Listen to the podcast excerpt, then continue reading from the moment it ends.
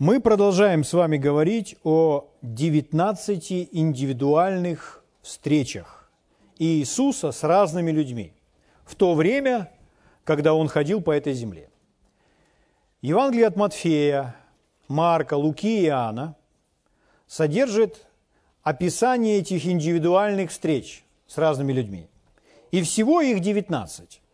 Некоторые встречи, они повторяются в разных Евангелиях, и, например, Некоторые встречи записаны и у Матфея, и у Марка, и у Луки. Некоторые в двух Евангелиях, некоторые только в одном. Но всего это 19 встреч. Разных встреч с разными людьми. Чему мы с вами можем научиться на примере этого диалога Иисуса с этими людьми? Можем научиться двум вещам. Прежде всего, Иисус является нашим примером во всем – Иногда люди так говорят, верующие люди так говорят. Они говорят, ну, я не могу себя вести, как Иисус, ведь тоже был сам Иисус. Но подождите, если вы читаете Библию, то Иисус призывал нас, всех верующих в Него, поступать так, как Он. Он наш пример, и мы все должны стремиться во всем Ему подражать. Иисус говорил, верующий в Меня, Он не говорил апостол, Он говорил, верующий в Меня. Дела, которые творю я, и Он, и он сотворит, и больше их сотворит. То есть мы призваны совершать те же самые дела, которые совершал Иисус. Поэтому первое, чему мы с вами можем научиться, глядя на эти истории, мы можем увидеть наглядный пример, как Иисус служил больным, чтобы подражать Ему и служить точно так же. Потому что мы не можем с вами служить больным за пределами того, как служил Иисус. Он наш пример и в этой, в этой сфере также. Следующее. Когда речь касается о принятии исцеления, то Иисус служит людям, и Он настраивает сердце человека. Он настраивает сердце человека на принятие. И мы можем с вами увидеть, что необходимо, чего Бог ожидает в сердце человека, чтобы человек был в состоянии принятия исцеления. Чтобы он не был в стороне, но чтобы он принимал. Поэтому из этой серии мы с вами можем научиться, как служить больным, и мы с вами можем научиться, как принимать свое исцеление. Слава Богу. Двум очень важным вещам. Я вкратце вам напомню, о чем мы, о каких, каких историях мы с вами уже сказали. Мы с вами говорили уже об исцелении прокаженного, который был весь в прокате – мы с вами говорили уже об исцелении тещи Петра, когда Иисус пришел в дом Петра.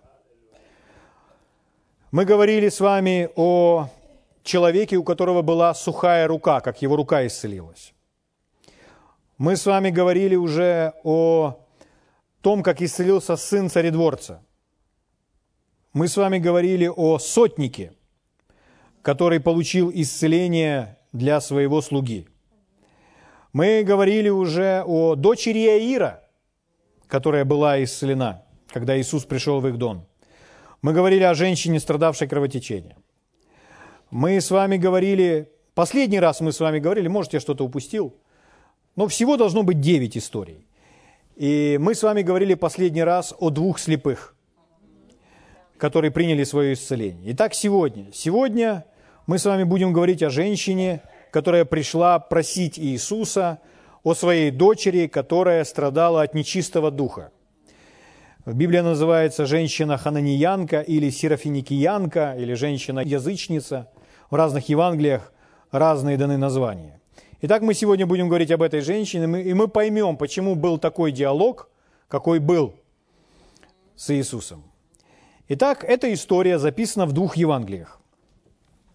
В Евангелии от Марка в 7 главе и в Евангелии от Матфея 15 главе. Я начну вам читать из Марка. Евангелие от Марка, 7 глава. Будем с вами читать с 24 стиха. Марк, 7 глава, с 24 стиха.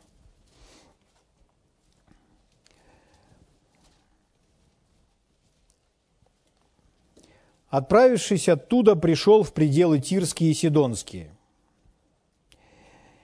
И, войдя в дом, не хотел, чтобы кто узнал, но не мог утаиться. ибо услышала о нем женщина, у которой дочь одержима была нечистым духом. И, придя, припала к ногам его.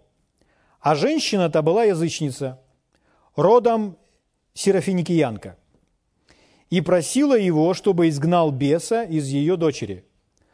Но Иисус сказал ей, «Дай прежде насытиться детям, ибо нехорошо взять хлеб у детей и бросить псам». Она же сказала ему в ответ, «Так, Господи, но и псы под столом едят крохи у детей». И сказал ей, «За это слово пойди, бес вышел из твоей дочери». И придя в свой дом, она нашла, что бес вышел, и дочь лежит на постели. Слава Богу! Теперь прочитаем с вами этот же отрывок из Евангелия от Матфея. 15 глава, с 21 стиха. Евангелие от Матфея 15, 21. Очень было бы хорошо, чтобы вы следили своими глазами по написанному.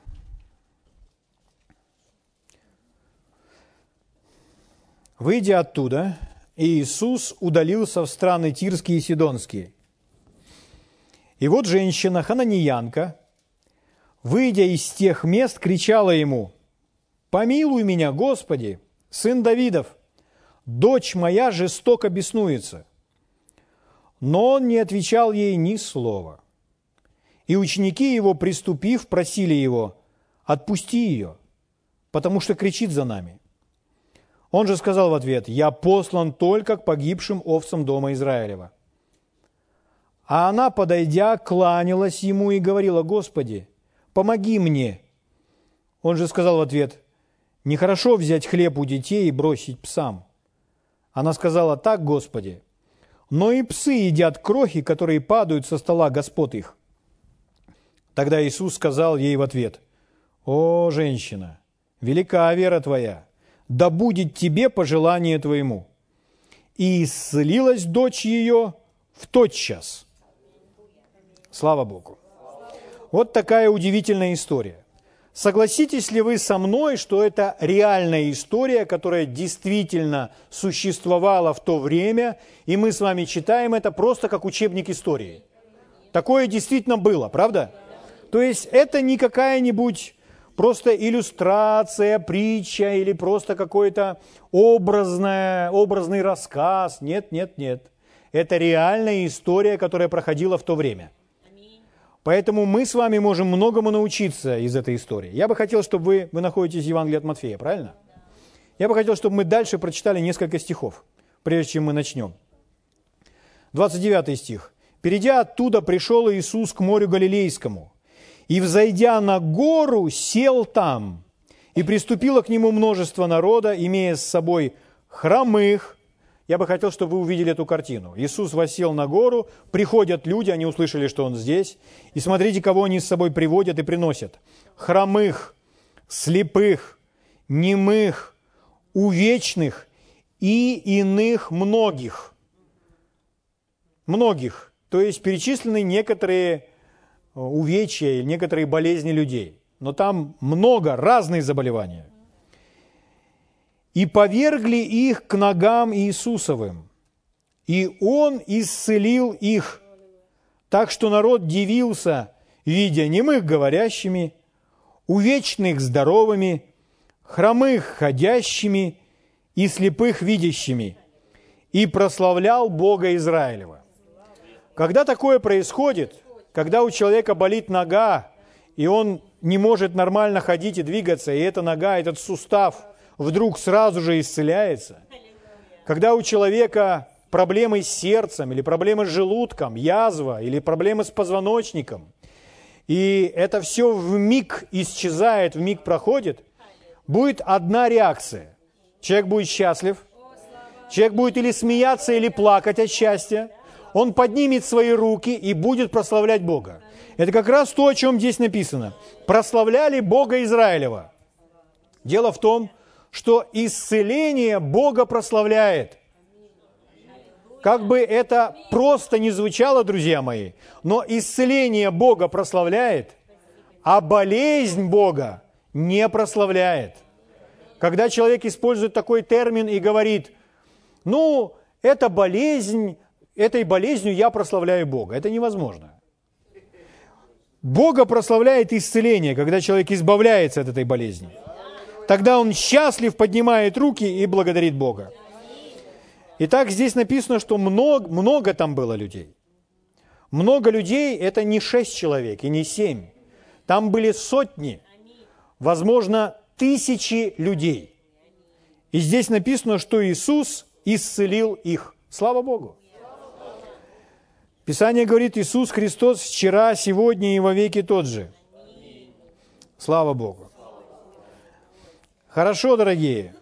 Итак, я вернусь опять в Евангелие от Марка и начну по порядку читать из двух Евангелий, и мы с вами увидим эту историю. Нам необходимо увидеть всю картину, и я верю, что Господь сам поможет нам это увидеть, что мы увидим сердце этой женщины и почему Иисус вел себя именно таким образом.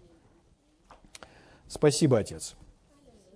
Итак, Евангелие от Марка, 7 глава с 24 стиха. «Отправившись оттуда, пришел в пределы Тирские и Сидонские, и, войдя в дом...» И вот смотрите, о чем нам сообщает Марк. Это есть у Марка. Эти детали. «Войдя в дом, не хотел, чтобы кто узнал». То есть он хотел прийти тайком. Он не хотел ни с кем встречаться, но не мог утаиться – и вот задается вопрос, а почему Иисус так себя ведет? Почему Иисус пришел, и Он не хотел бы, чтобы кто-то узнал? Чисто по-человечески человек может подумать, ну, ему просто надоело. Он плохо себя чувствовал, он был уставший. Но понимаете, Иисус не думал никогда о том, что он уставший. Иисус не был ведом своей плотью. Иисус был всегда ведом духом. Он, в этом смысле он совершенный пример. Он не сделал ни одной ошибки. Слава Богу. Но почему он так себя ведет? Дело в том, что Библия учит нас о таком загадочном слове для многих людей, которое называется помазание. Когда Иисус был в родном Назарете, Он сказал так, «Дух Господень на мне, Он помазал меня». Слово «помазание» мы с вами используем, когда берем крем и мажем, например, руки. Можно спросить, ты помазал или ты помазала руки кремом? Поэтому, когда речь идет о помазании, то есть помазание – это то, чем помазывают. Такой термин присутствует в Ветхом Завете, в Новом Завете, когда на того, кто был оснащен или снаряжен на служение, его на это служение помазывали. Помазывать значит снаряжать. Намазать сверху. Чем? Божьим Духом. В родном Назарете, когда Иисусу подали книгу пророка Исаия, он так прочитал, нашел место Писания, он прочитал следующие слова. «Дух Господен на мне, он помазал меня. И все евреи хорошо знали, о чем идет речь. Они знали, что придет помазанник, помазанник, по-гречески это звучит как Христос, по-еврейски это звучит как Мессия или Мешиах. Но переведя на наш с вами язык, то это помазанник, то есть тот, который помазан. И все евреи хорошо знали, помазанник придет и избавит нас, освободит нас. Почему? Потому что на нем помазание, на нем сила – на нем это способность, на нем это снаряжение избавлять людей от рабства дьявольского. Смотрите, как Иисус сказал, «Дух Господень на мне, Он помазал меня благовествовать нищим и послал меня исцелять сокрушенных сердцем». Иисус никого не исцелял до 30-летнего возраста. Но в тот момент, когда он вошел в ту реку, принимая крещение от Иоанна, на него снизошел Дух Святой – то есть, когда он был помазан, с того момента он начинает исцелять. До этого момента вы не видите, чтобы он исцелял. Он был Божьим сыном, но он не был еще оснащен отцом для выполнения этой работы. Поэтому что мы должны знать с вами о помазании? Помазание, которое сегодня, времена Нового Завета, на всех верующих пребывает.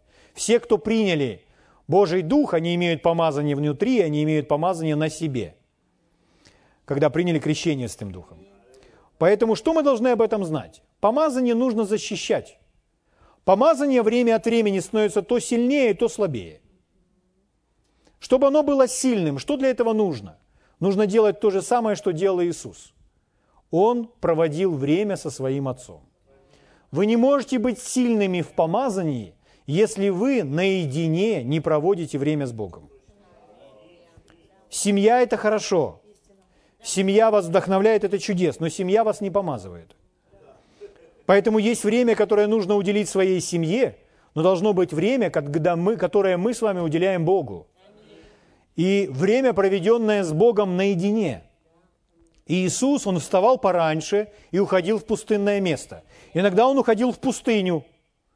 Он оставлял своих учеников. Ему нужно было быть одному. И поэтому ученики оставались где-то там, они спали, а Иисус шел и проводил время со своим Отцом. Почему? Чтобы быть в силе, чтобы быть способным совершать Божью работу. Слава Богу! Здесь это как раз то, о чем здесь идет речь. Иисус хотел побыть наедине. Он не хотел, чтобы кто узнал, что он пришел в дом, потому что ему нужно было время, чтобы побыть наедине со своим отцом. Он защищал помазание. Иисус не был таким человеком, что вы легко могли взять его, оторвать от его дела и сказать, попей со мной чаю или съешь со мной там барашка или давай вместе кофе выпьем. Нет. Он не был таким. Он не пил, не пил со всеми кофе или чай, как люди ожидают сегодня от служителя, что служитель должен обязательно уделить все внимание и все время. Нет, совсем не обязательно. Служитель должен быть ведом духом. Служитель должен слышать от Бога и делать то, что Бог ему говорит. Это то, что делал Иисус. Аминь. Итак, друзья мои, каждому верующему человеку нужно научиться проводить время наедине, в тишине, с Богом. Вы скажете, как я это сделаю? У нас однокомнатная квартира, и нас там пятеро. Значит, нужно найти мудрое решение, как это сделать. Прячьтесь куда хотите. Я знаю об одном человеке, который просто залазил под стол. Да, сегодня это всемирно известный служитель. Я знаю об одном человеке, который прятался в ванной. Это не важно. Когда вы действительно хотите провести время с Богом, и когда вы проводите время с Богом, и в том месте, где вы с Ним проводите время, Его присутствие становится настолько реальным, что вы можете Его переживать, поверьте, это ни с чем не сравнится. Вы будете ждать этих моментов, как самых удивительных моментов в своей жизни. Аллилуйя! А-а-а! Слава Богу! Итак, дальше будем читать. Вам, кстати, про это понятно. 25 стих.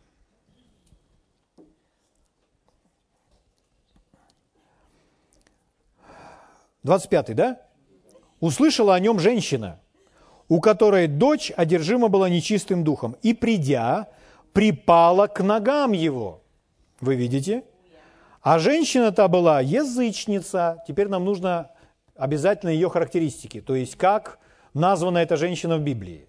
Мы понимаем, что в данном случае это Марк, он писал под вдохновением Духа. Поэтому Библия называется Словом Божьим. Это сам Бог говорит через Марка.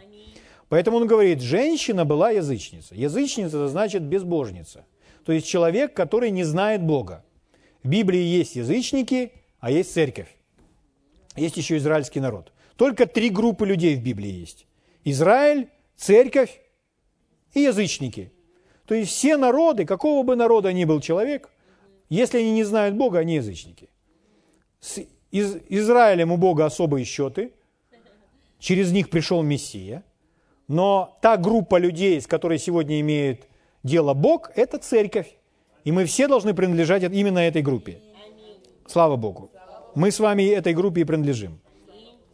Но эта женщина была язычница, то есть она, была, она не была еврейка, она не знала священных писаний, о которых были, в которых были сведущие евреи.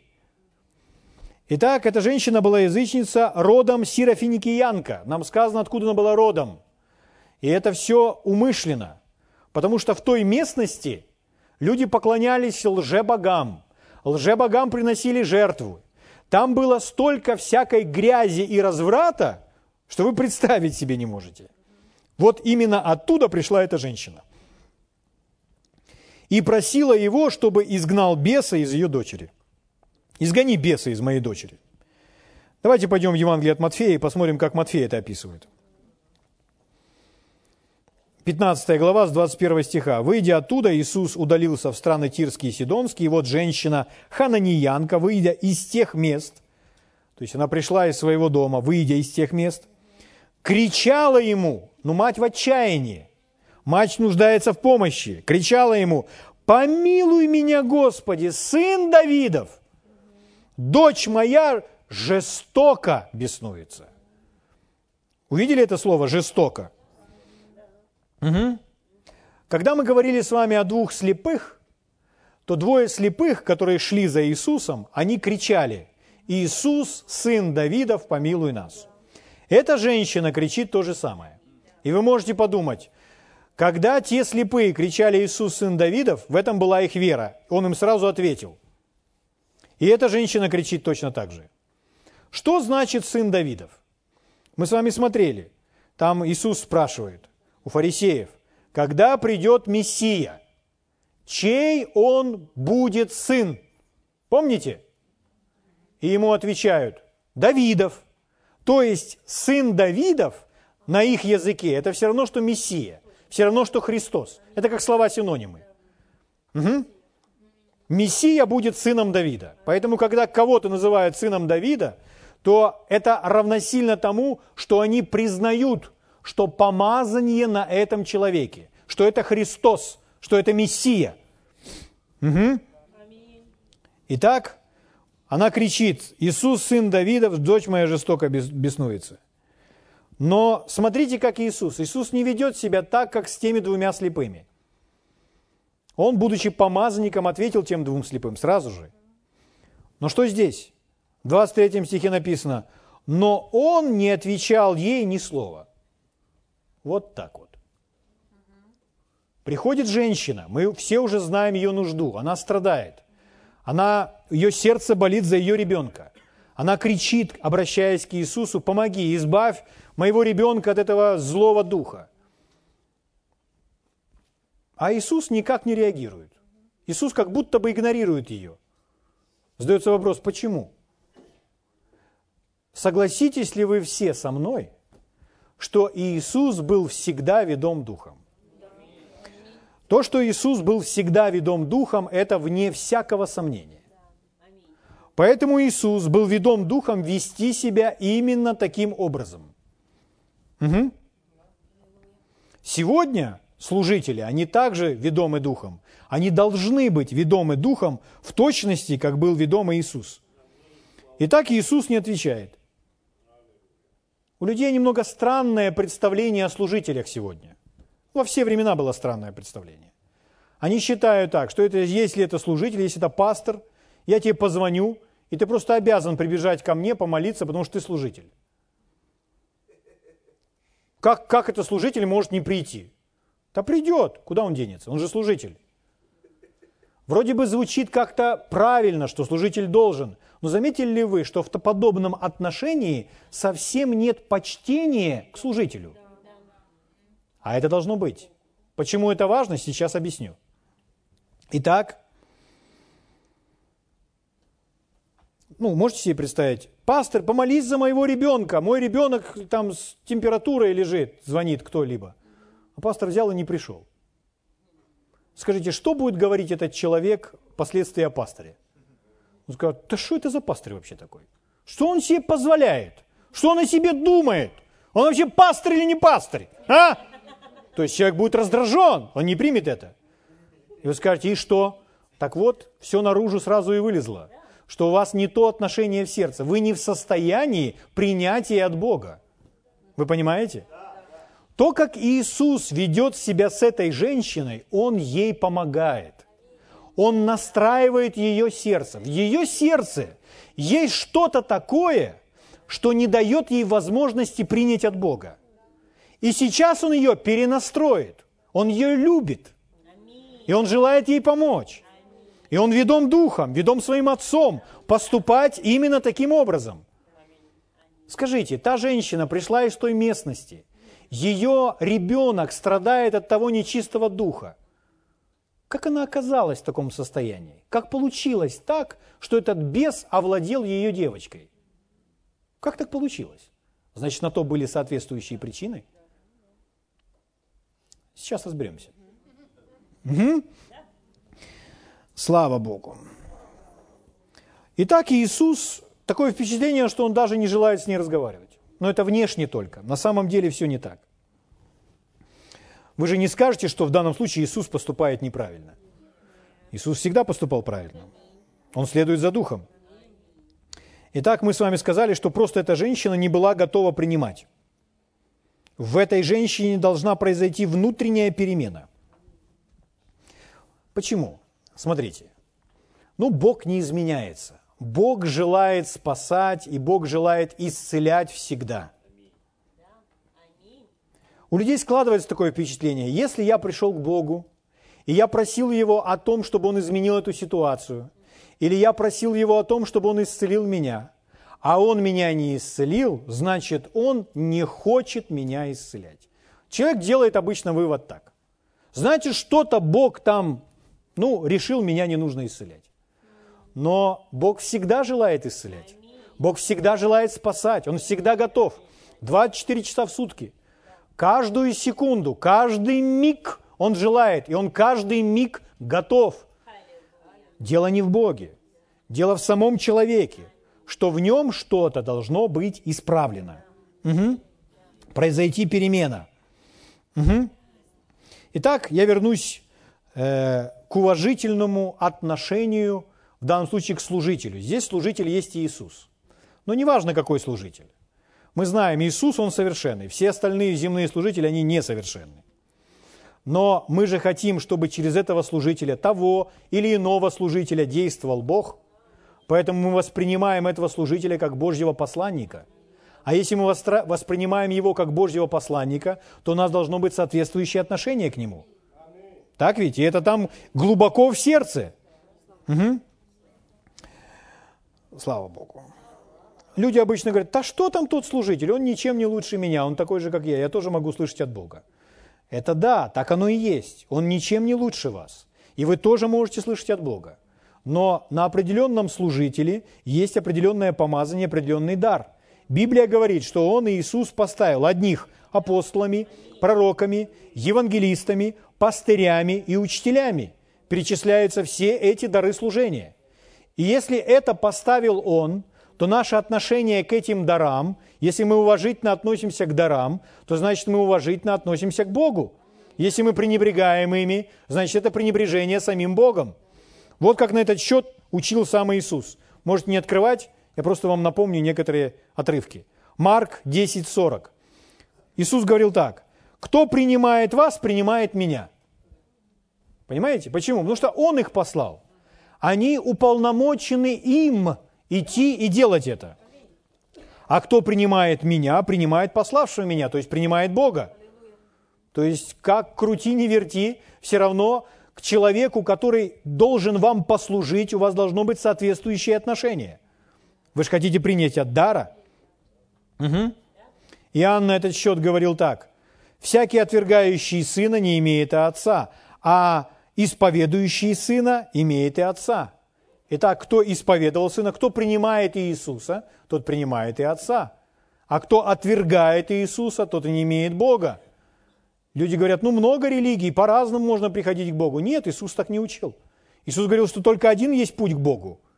Никто не приходит к Отцу, как только через меня. Так учил Иисус. Иисус – единственный путь к Богу. Это истина как термин сегодня в Соединенных Штатах присутствует, не политкорректно.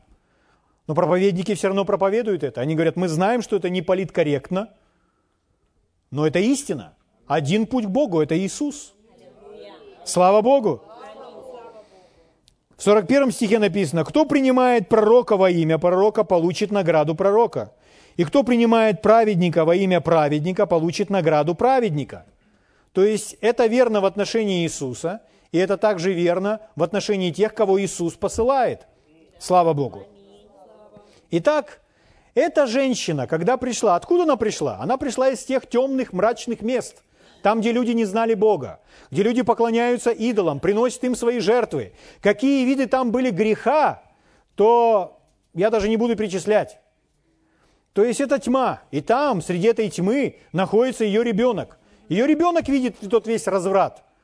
Ее ребенок видит и может быть полон страха, беспокойства и всего последующего, и всего подобного. Итак, эта женщина приходит сюда, в Израиль, и она слышит, как люди называют Иисуса сын Давидов, помилуй меня, и она слышит, что он исцеляет всех, и она использует эту фразу как формулу. Она говорит, сын Давидов, помилуй меня. Но она не вкладывает того смысла, того значения, которое в нее вкладывали евреи. Евреи знали Писание, поэтому они понимали, о чем идет речь. Для этой женщины это просто формула, просто внешний какой-то ритуальный способ, путь, как можно попросить этого человека, как к нему нужно обратиться. Но кто такой сын Давида, она не знает. Она не просвещена, она из другого народа. Угу. Ничего не значит. Она язычница. Язычница значит безбожница. Угу. Что делает Иисус? Молчит. Он никак не отвечает как будто игнорирует ее. И нам интересно, почему? Но мы разобрались. Она пришла из другого народа, она не вкладывала смысл во все эти слова, которые вкладывали в него евреи. Но раз Иисус себя так ведет, то это должно быть для нас наглядным примером, что сердцем этого человека. Потому что Бог отвечает каждому человеку. А здесь он почему-то никак не реагирует. Почему? Что Библия говорит, кому не отвечает Бог? Я вам прочитаю некоторые из мест Писания. Например, одно из книги Иова. Оно очень яркое. Не открывайте. Иов 35.12. Там написано. Там они вопиют, и он не отвечает им по причине гордости злых людей. Итак, они вопиют, они кричат, а он не отвечает им по причине гордости злых людей – мы из Нового Завета знаем, Бог гордым противится. Бог гордым противится. Вы не так много найдете в Библии, кому противится Бог. Но Библия говорит, Бог гордым противится, а смиренным дает благодать. У людей свое представление в отношении гордости и смирения. Они думают, что гордый человек – это такой человек, который занимается самодеградацией который говорит, я ничто, я мразь, я червяк, я ничтожество, и думает, ой, какой смиренный человек. Да нет, это ничего общего со смирением не имеет. Или человек встал и говорит, я грешник, я последний грешник. Нет, это не есть смирение. Смирение – это когда человек покоряется истине. То есть то, что о нас говорит Бог. Если человек покоряется этой истине, то значит это смирение. Это не то, что человек занимается самодеградацией. А если человек, к примеру, говорит, я последний грешник, а пред этим человеком предстал Господь Иисус и говорит, я пролил за тебя свою святую кровь, я оправдал тебя, ты теперь оправдан, твои грехи прощены, прими мое прощение. А человек говорит, нет, я последний грешник. Что это такое? Это упрямство. Это и есть гордость. Это религия. Ничего общего не имеющая с верой. Но если человек принимает свое оправдание, он скажет спасибо, Иисус. Я принимаю твое оправдание. Я оправдан. Больше я не грешник. А где грехи? Они уничтожены. Кем? Мной? Нет. Их уничтожил Иисус, пролив свою кровь.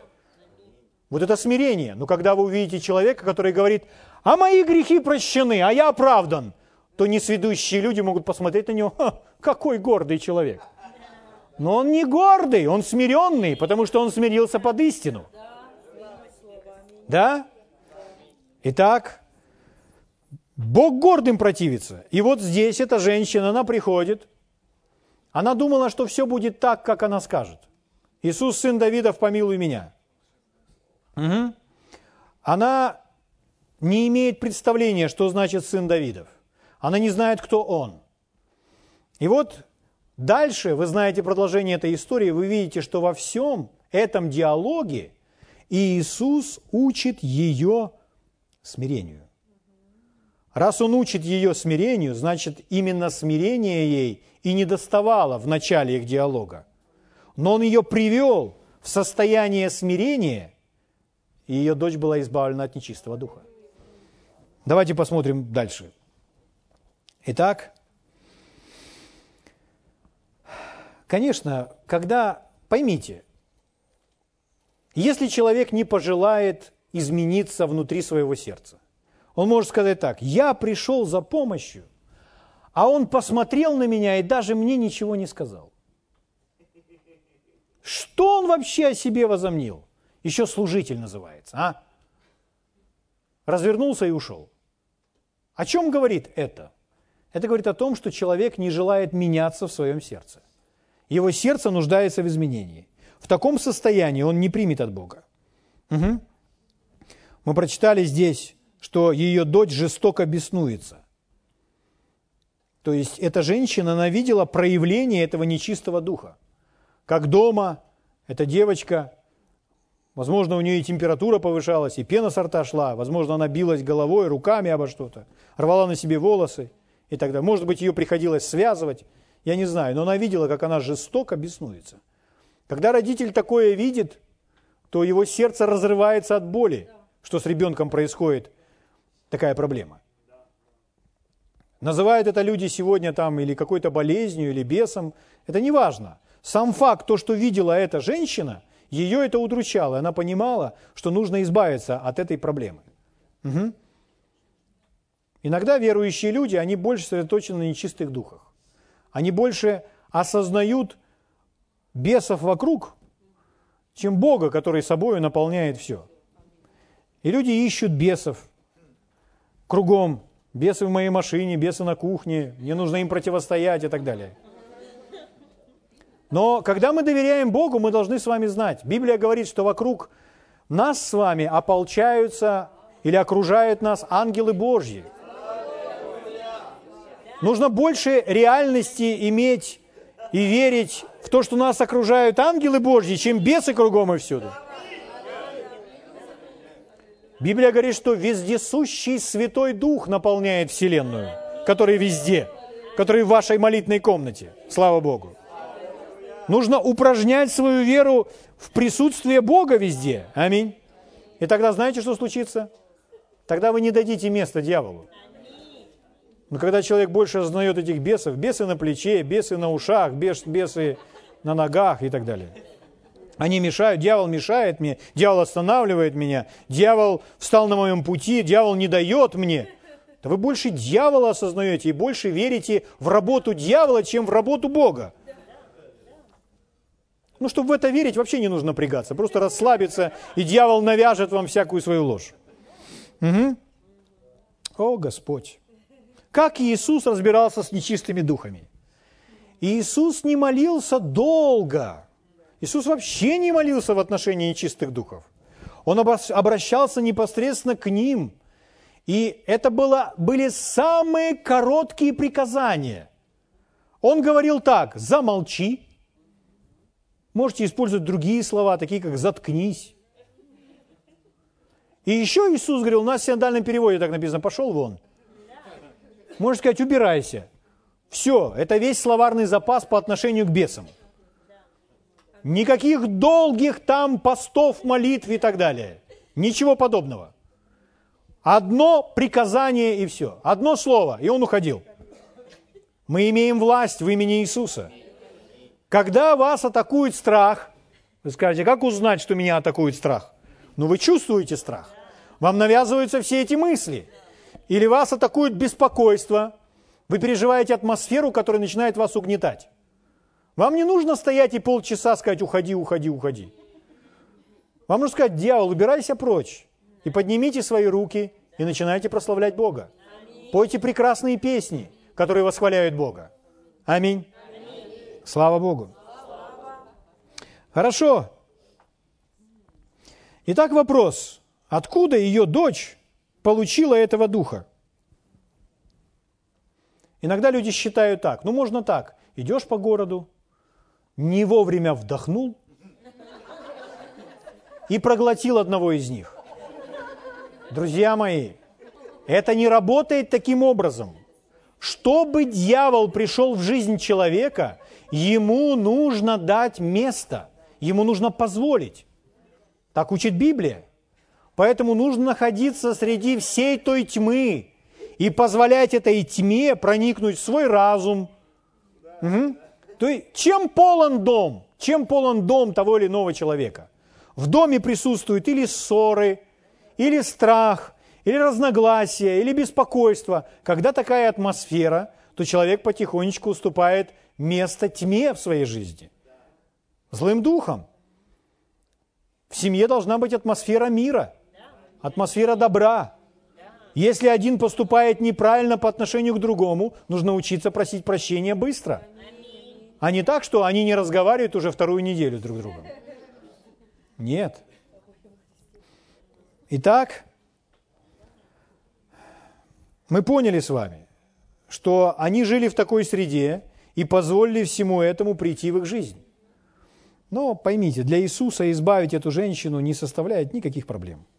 Избавить этого ребенка, слава Богу.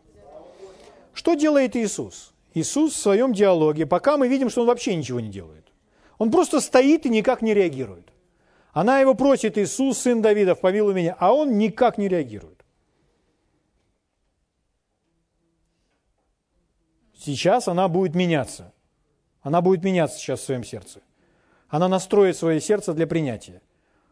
Но если у вас в подобной ситуации возникает искушение просто обидеться и уйти, это говорит о том, что ваше сердце не готово. Что он себе позволяет? Как он со мной разговаривает? Он должен прийти и помолиться за меня. А он что-то не очень шевелится. М? Вы только что увидели, что в вашем сердце. Он не должен.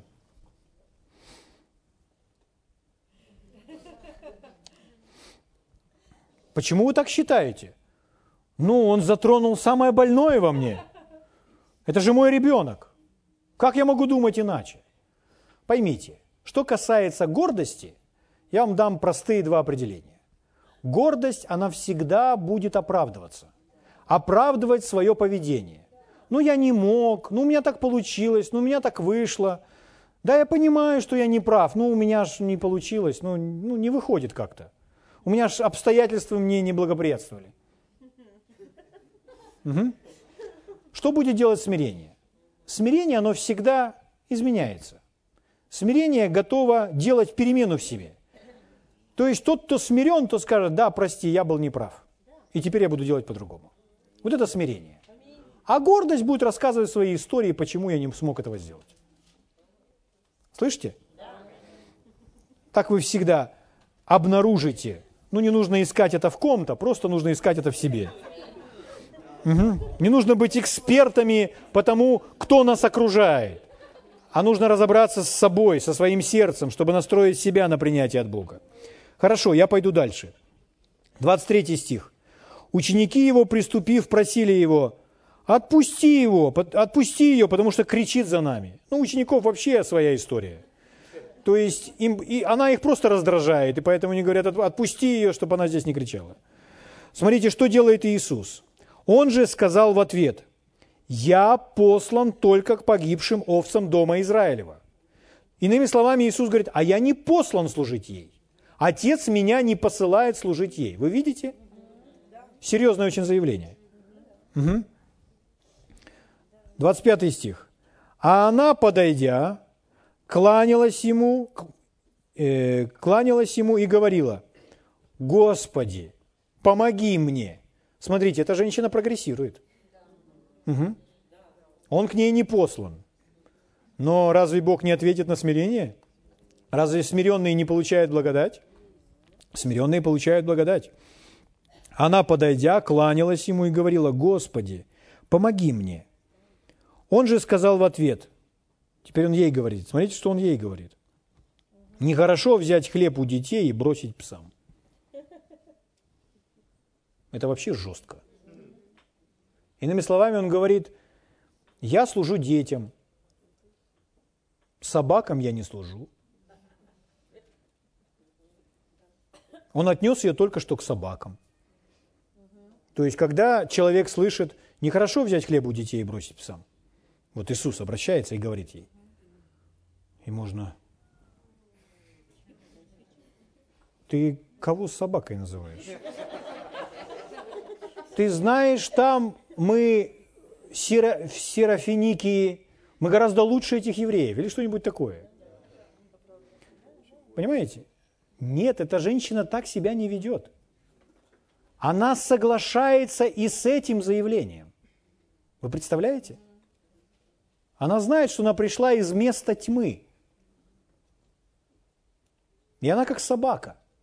Но до ее местности дошел слух, крохи. Дошел слух, что здесь ходит этот сын Давидов и исцеляет больных. И у нее появилась надежда.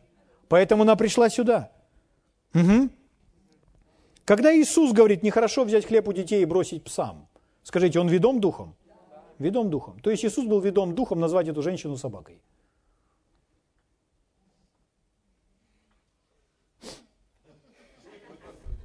Хорошо. Дальше. Она сказала, она сказала, так, Господи. Что это такое? Если Бог говорит, если Бог говорит, вы читали свою Библию, вы прочитали какие-то книги, вы доверяете Богу в отношении чего-то, вы знаете места Писания наизусть, вы их сами себе цитируете, вы утром становитесь и прославляете Бога, и делаете много чего, и вам кажется, что вы все делаете правильно. Но потом, при встрече с Ним, или, может быть, через кого-то, Он вам говорит, но на самом деле ты не веришь. Я не верю? Да ты что, ты не знаешь, сколько я всего делаю. Но если Бог говорит, что вы на самом деле не верите, то вы должны признать, что вы не верите – и должны измениться в своем сердце и сказать, да, Господи. Так однажды Господь сказал брату Хейгену, он сказал, Господь, мои нужды не восполнены, я тебя послушал, я тебя послушался, но мои нужды не восполнены. Он сказал, потому что на самом деле ты не практикуешь веру в этой сфере. Вначале брат Хейген сказал, Господь, это удар ниже пояса. Я, я верю, ты же знаешь, что я верю. Он сказал, да, ты веришь в спасение душ, ты веришь в крещение с тем духом, исцеление, и это все во что ты веришь. А в отношении восполнения твоих нужд ты не веришь. Ты не практикуешь твою веру точно так же в этой сфере, как в тех. Спасибо, Господь, я понял, я исправлюсь. Что это такое? Это смирение. Нехорошо взять хлеб у детей и бросить псам. Да, Господи, мы псы, да, да. Так и есть. Но смотрите, какая мудрость вдруг пошла через эту женщину. Так, Господи, но и псы едят крохи, которые падают со стола господ их. Итак, псы шныряют вокруг того стола, за которым сидят господа, и крошечка падает с этого стола, а эти псы ловят ее на лету. М? Вот такую картину нарисовала эта женщина. Да, мы эти псы, но мы крохи от того же самого хлеба получаем здесь, возле этого стола. Угу. Тогда Иисус сказал ей в ответ, «О, женщина!» И здесь Иисус, смотрите, в каком состоянии теперь Иисус, потому что в ней происходит перемена. Она признает все, что Господь ей говорит. «О, женщина, велика вера твоя, да будет тебе по желанию твоему». И исцелилась дочь ее в тот же час. Смотрите, Иисусу не нужно было туда идти, эта женщина не нуждалась ни в какой молитве, ни в возложении рук, ни в чем. Единственное, что изменилось, она исправила свое сердце. И в результате Слова Иисуса легко начало действовать в ее жизни, в теле ее дочери. В Евангелии от Марка написано, 30 стих, та история, которую мы читали в Марка. «Придя в свой дом, она нашла, что бес вышел и дочь лежит на постели. Она приходит домой, а девочка совершенно спокойная. Она совсем не мучается, совсем не угнетаема тем нечистым духом. Слава Богу! Слава Богу! Что из этой истории, друзья мои? Иисус здесь назвал исцеление хлебом для детей. Ну, избавление девочки, он как образ хлеба представляет. Хлеб это не есть какой-то ну, второстепенный продукт. это продукт первостепенной важности. То есть мы все всегда едим хлеб. То есть это основной продукт. И вот Иисус называет исцеление хлебом. То есть это нечто основное. Угу. То, что принадлежит детям. Слава Богу. Нам с вами. Мы уже не в том положении, как та женщина из Хананеи. Мы с вами уже в положении завета с Богом. Мы в завете через Иисуса Христа, Новый Завет, заключенный с нами, со всем человечеством, через кровь Иисуса. Поэтому мы с вами наследники. И хлеб принадлежит нам, исцеление принадлежит нам, как детям принадлежит хлеб. Вот что мы должны заметить с вами. Крохи, падающие со стола Господь, крошки было достаточно, чтобы девочка была избавлена от нечистого духа, который долго ее мучил и мучил ее тяжко. Достаточно было крошек. У нас с вами доступ к хлебу. Не тем ли более хлеб может изменить нашей жизни? Аминь. Слава Богу. Но что для этого нужно? Бог смиренным дает благодать. Друзья мои, мы принимаем от Бога не телом, мы принимаем от Бога не умом, мы принимаем от Бога сердцем. Писание говорит, больше всего хранимого храни сердце твое, ибо из него источники жизни. Библия говорит, сердцем верует человек. Мы веруем не головой, мы веруем не чувствами, не телом. Мы с вами верим сердцем. Мы верим с нашим с вами внутренним существом. Поэтому необходимо научиться беречь свое сердце, и наше сердце должно быть в правильном состоянии. Смиренный человек получает благодать. Смирение – это когда человек принимает все то, что Бог говорит, и покоряется, подчиняет себя истине, как безусловной истине, нерушимому основанию для своей жизни. И что тогда, друзья мои? Тогда в большинстве случаев мы даже не будем нуждаться в молитве. Мы даже не будем нуждаться в возложении рук. Почему? Потому что то, что доступно нам с вами по завету, хлеб, который принадлежит детям, будет легко принят нами. Слава Господу! Давайте поднимемся на наши ноги, и я поведу вас в молитве.